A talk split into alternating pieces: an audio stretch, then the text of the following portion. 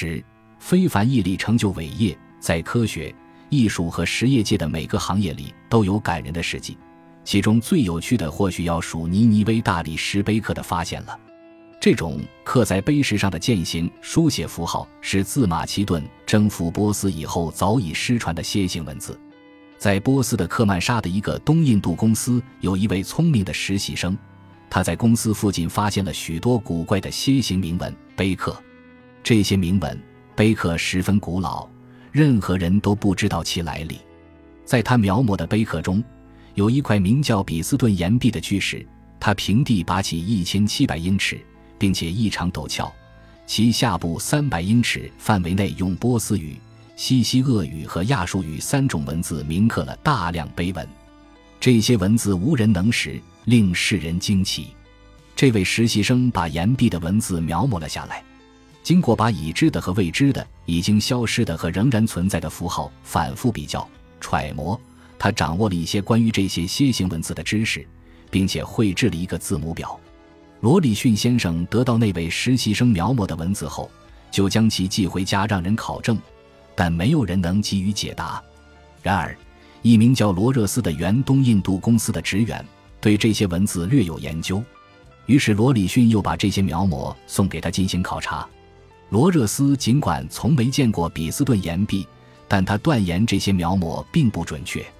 罗里逊在比斯顿岩壁附近把描摹本与原迹比较之后。证明罗热斯的判断是正确的。经过反复比较、深入查证，关于这些楔形文字的研究终于取得突破。英国政府为了奖励这两位自学者，准备为他们配备一个助手，并提供些学习所需消耗的原料。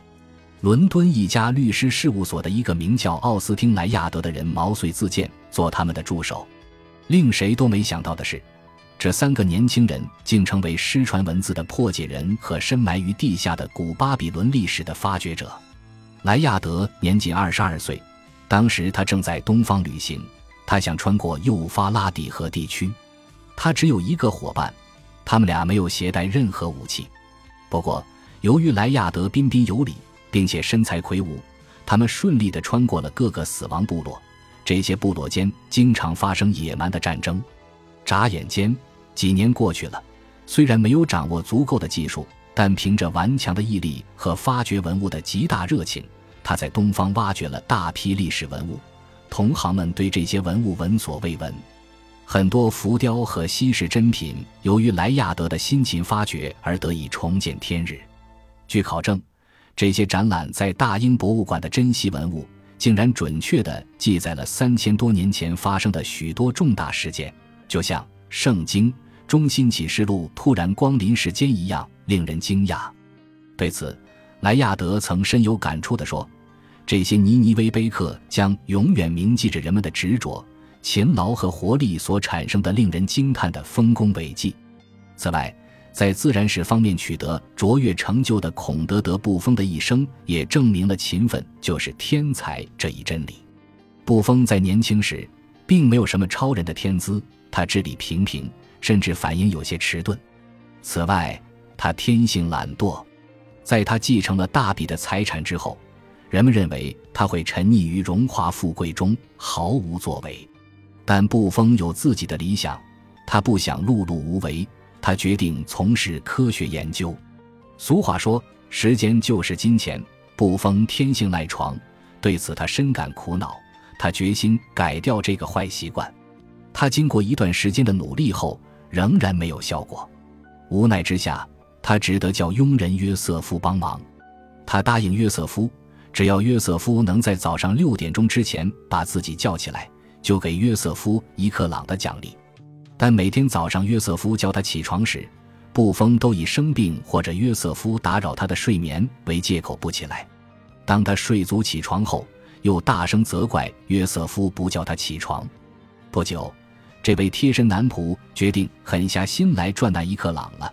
他不再怜悯布封可怜巴巴的恳求，也不在乎他的威胁。他一次次地强迫布封在六点之前起床。其中有一次，布风无论如何都不肯起床，任凭约瑟夫使用任何法子，他都赖在床上。约瑟夫心想：不动真格的恐怕不会奏效。他立刻去端来一盆凉水，然后泼到布风的被窝里。这一招果然奏效，布风立马爬下床。在约瑟夫的种种努力下，布风终于克服了赖床的坏习惯。布风对约瑟夫一直心存感激，常说他还欠约瑟夫第三卷和第四卷的《自然史》呢。自从克服了赖床的习惯后，布风每天按时从早上九点一直工作到下午两点，然后再从下午五点工作到夜里九点，四十年如一日，从未间断。有人在关于他的传记中写道：“工作是他生命的第二部分。”从事科学研究则是他的兴趣所在，一直到他事业的巅峰时刻，他还常常说自己多么希望再为事业奉献几年。布封是一位很有良知的作家，并且总是以最佳的方式把最珍贵的思想献给读者。他厌恶虚伪、做作、无病呻吟的写作，对于自己著作中的每一个字，他都仔细推敲；每一段文字，他都认真润色，直到内容与形式完美结合。他才满意。对于《自然史的变迁》一书，他先后修改了十一次。对于自己的每一部著作，布封都深思熟虑，从不放过任何细节。在从事著述的五十年来，他一向如此。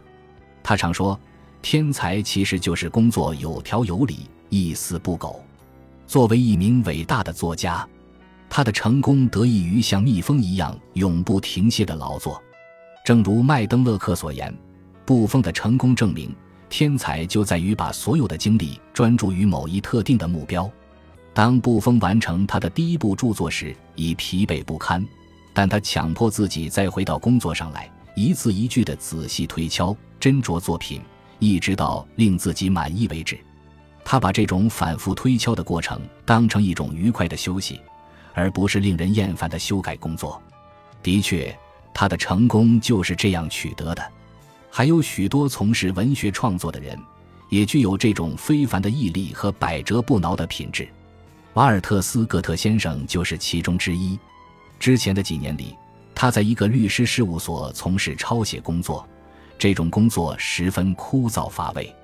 但瓦尔特坚持的信念是：既然是自己的工作，我就有责任尽心尽力把它干好。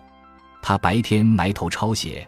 晚上忙于看书写作，他曾开玩笑说：“作为一个文人所必须的扎实稳重的品质，正是在我从事这一工作中逐渐养成的。”他当时每抄一页纸就能赚到三美分，有时一天他能抄一百二十页，就能够赚到三元六角。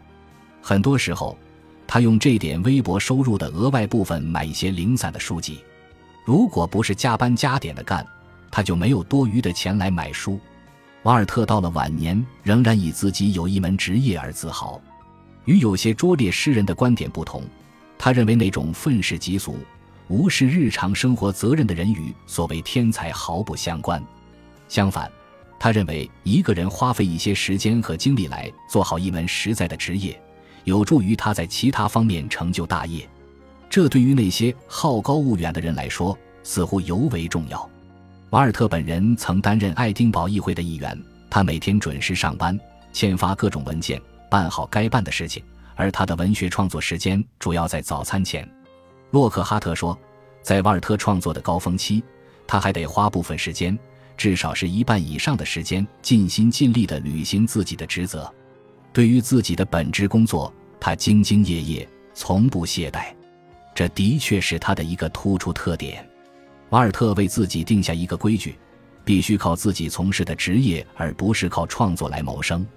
他曾说过：“文学是我的爱好，但不是我生活的全部。文学创作的收入不应该负担我日常生活的开支，因为文学是件很严肃的事。只有心血浇筑而成的作品才富有感染力，这种感染力与金钱无关。此外，瓦尔特非常珍惜时间，十分守时。当然。”如果不是这样的话，他根本不会在繁忙的工作之余写出大量的经世之作。他规定，除了那些必须随时回复的质询和评议外，其他所有信件都在固定的一天给予回复。毫无疑问，这大大提高了他的办事效率。他的思想汹涌澎湃，势不可挡。他每天坚持五点起床，六点钟一切准备工作结束之后，准时坐到桌前开始写作。所有文件都整整齐齐摆在桌子上，各种参考文献也整齐有序地放在地板上。只有一条可爱的小狗瞪着明亮的眼睛望着他辛勤的工作。当十点钟家人围在桌旁吃饭时，他已完成了一天中最困难的工作。尽管瓦尔特一生兢兢业业，从早到晚勤奋的工作，尽管他学富五车，尽管他成就惊人，但每当谈到他的成就时，他总是谦逊地认为这不值得夸耀。有一次，他说：“我这一辈子曾无数次为自己的无知和浅陋而苦恼，常常有书到用时方恨少的遗憾。”瓦尔特在说这话时非常诚恳，让人很是感慨。自主箴言：成就伟业的这些人，都是用他们的执着、勤劳和活力取得成功的。他们的成功得益于像蜜蜂一样永不停歇的劳作。